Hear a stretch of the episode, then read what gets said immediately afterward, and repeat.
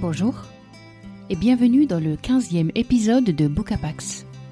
Ça vous dit de percer le secret des livres D'aller voir comment ils sont construits? Venez, je vous emmène dans les coulisses de l'écriture. Ce podcast, c'est pour vous, passionnés de lecture.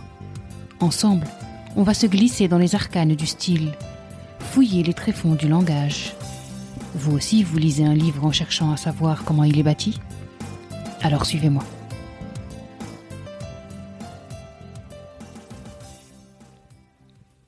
Aujourd'hui, on ouvre un livre extraordinaire, un livre bouleversant. C'est le deuxième roman de Tiffany McDaniel et il est sobrement intitulé Betty, du nom de la mère de l'autrice. Cet ouvrage, paru le 20 août 2020, a surgi comme une vague de fond début août. Sur les réseaux sociaux, dans la presse, la couverture de Betty fleurissait partout. Déjà là, quelque chose m'aimantait. Et puis la vague a grossi. Elle est devenue déferlante. Ce dégradé de violet virant peu à peu au rose, cette image de petite fille en trois morceaux sur la première de couverture, je les voyais partout. Alors j'ai commencé à me renseigner. Pourquoi ce pavé de plus de sept cents pages fait tant parler de lui? J'ai découvert que l'autrice s'est grandement inspirée de l'histoire de sa mère. J'ai appris aussi qu'il est question d'Indiens d'Amérique, de racisme, de secrets de famille. Autant de thématiques qui me sont très chères. Alors très vite, je me suis procuré ce roman. Et dès les premières lignes, j'entre sur un terrain hérissé, miné.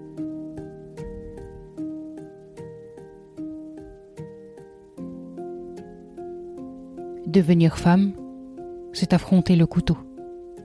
C'est apprendre à supporter le tranchant de la lame et les blessures. Apprendre à saigner. Et malgré les cicatrices, faire en sorte de rester belle et d'avoir les genoux assez solides pour passer la serpillière dans la cuisine tous les samedis. Ou bien on se perd, ou bien on se trouve. Ces vérités peuvent s'affronter à l'infini. Et qu'est-ce que l'infini, sinon un serment confus? Un cercle brisé, une portion de ciel fuchsia. Si l'on redescend sur terre, l'infini prend la forme d'une succession de collines verdoyantes.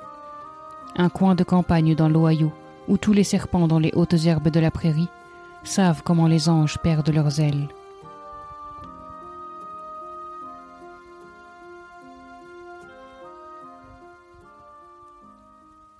Vous l'entendez, vous aussi, ce calme plat?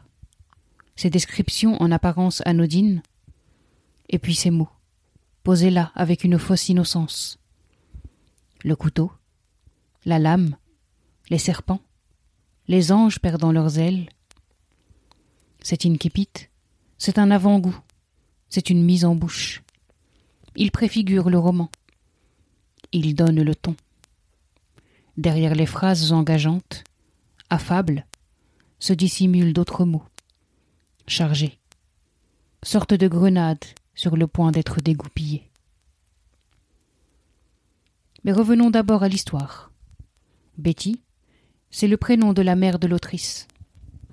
C'est sur l'histoire de cette dernière que Tiffany McDaniel s'appuie pour écrire son roman. Betty, c'est l'histoire d'une métisse cherokee dans l'Ohio du milieu du XXe siècle, de son enfance à son passage à l'âge adulte. Betty est la sixième enfant d'une famille de huit. Sa famille, assez atypique, vit en marge de la société. Sa mère est blanche, alors que son père est cherokee. Quand ils finissent par s'installer à Bretthead, dans l'Ohio, après des années d'instabilité, ils semblent avoir enfin trouvé l'endroit qui leur apportera la paix dont ils ont besoin. Mais les années passent, et les secrets les plus enfouis, les plus odieux, les plus abominables refont peu à peu surface. Pour les affronter, pour les comprendre, pour supporter la férocité des choses, Betty se réfugie dans l'écriture. Elle noircit des pages, beaucoup de pages. Elle confie tout à ses cahiers, ses douleurs, ses peines, ses joies, ses interrogations, et enfouit tout sous terre au fil des années. Pour qu'un jour elle puisse tout ressortir, et tout raconter. Ce livre, c'est celui d'une enfant qui rencontre le monde des adultes, l'observe, cherche à le décrypter, et petit à petit en saisit les joies et les horreurs, les délices et les souffrances. En cela, il m'a sur bien des aspects fait penser au célébrissime Ne tirez pas sur l'oiseau moqueur de Harper Lee. L'innocence de Betty vient se heurter à la corruption, à la malveillance des grands, mais aussi à la poésie pure et grandiose de son père.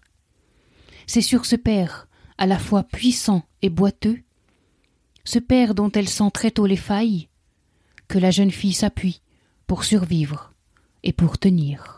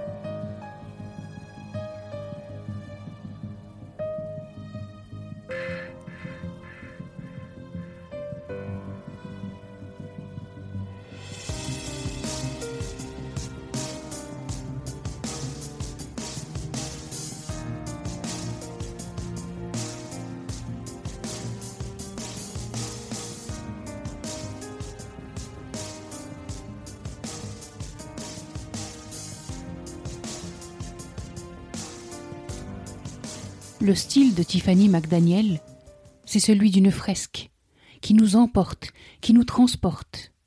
Une fresque puissamment évocatrice et étrangement douce. Les chapitres que nous livre l'autrice n'excèdent pas dix pages.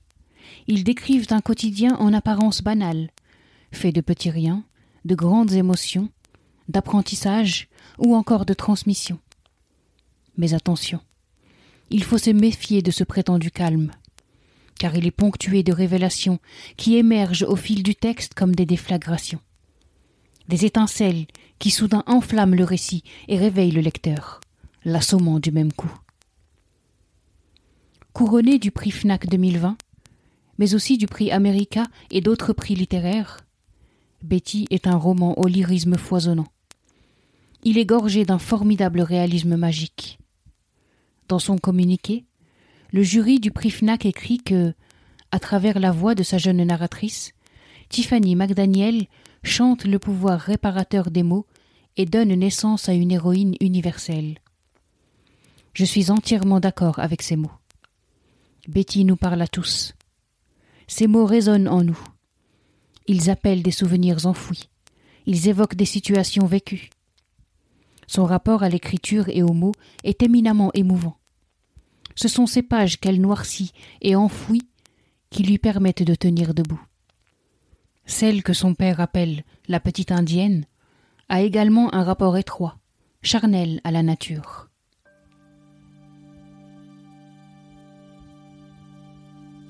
Chez elle, c'était l'Ohio. C'est là qu'étaient ses racines. Les racines sont la partie essentielle de la plante, disait papa. C'est par les racines qu'une plante se nourrit et ce sont les racines qui la maintiennent en place quand tout le reste est emporté. Sans racines, on est ballotté au gré du vent.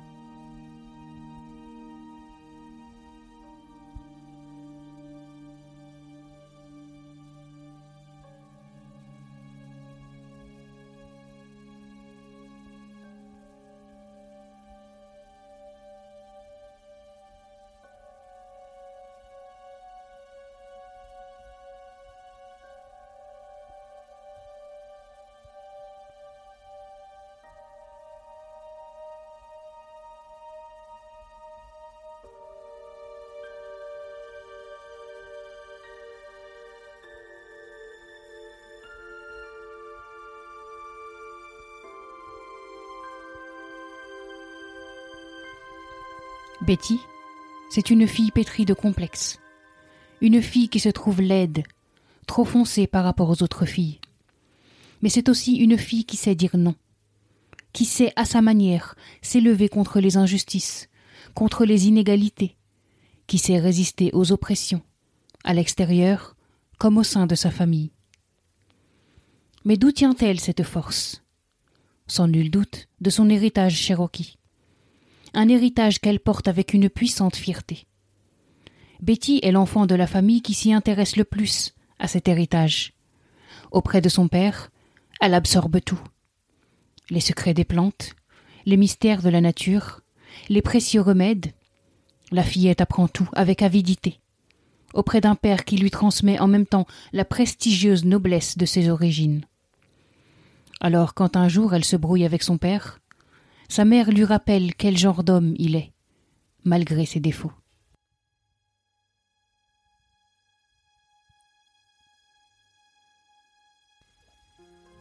Il y a des hommes qui connaissent le montant exact de leur compte en banque, a poursuivi maman. Il y a ceux qui savent combien de kilomètres indique le compteur de leur voiture et combien elle pourra encore parcourir. D'autres connaissent le score à la batte de leur joueur de baseball préféré.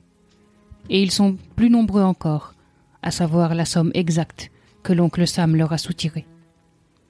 Ton père, lui, ne connaît rien de tout ça. Les seuls nombres que London Carpenter a en tête, c'est le nombre d'étoiles qu'il y avait dans le ciel la nuit où ses enfants sont nés. Je ne sais pas ce que tu en penses, mais moi, je dirais qu'un homme qui a dans la tête des cieux remplis des étoiles de ses enfants est un homme qui mérite leur amour, en particulier l'amour de celle qui avait le plus d'étoiles.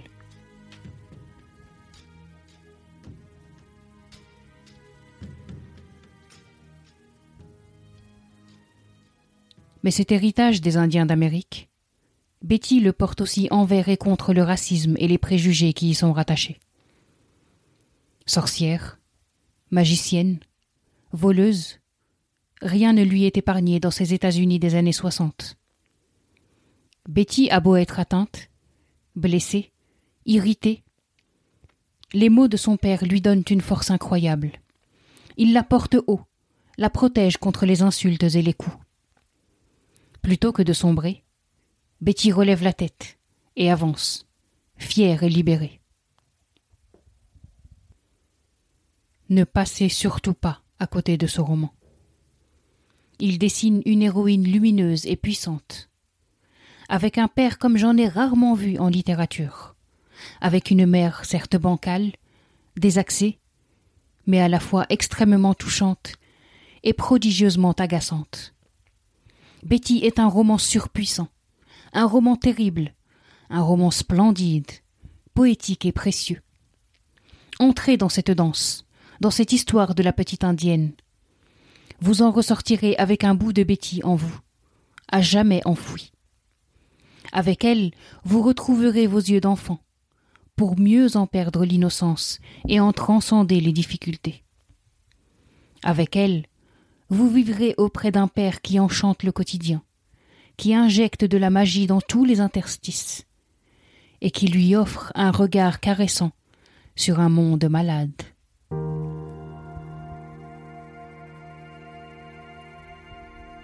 Allez, finissons cet épisode avec Victor Hugo qui nous dit La lumière est dans le livre.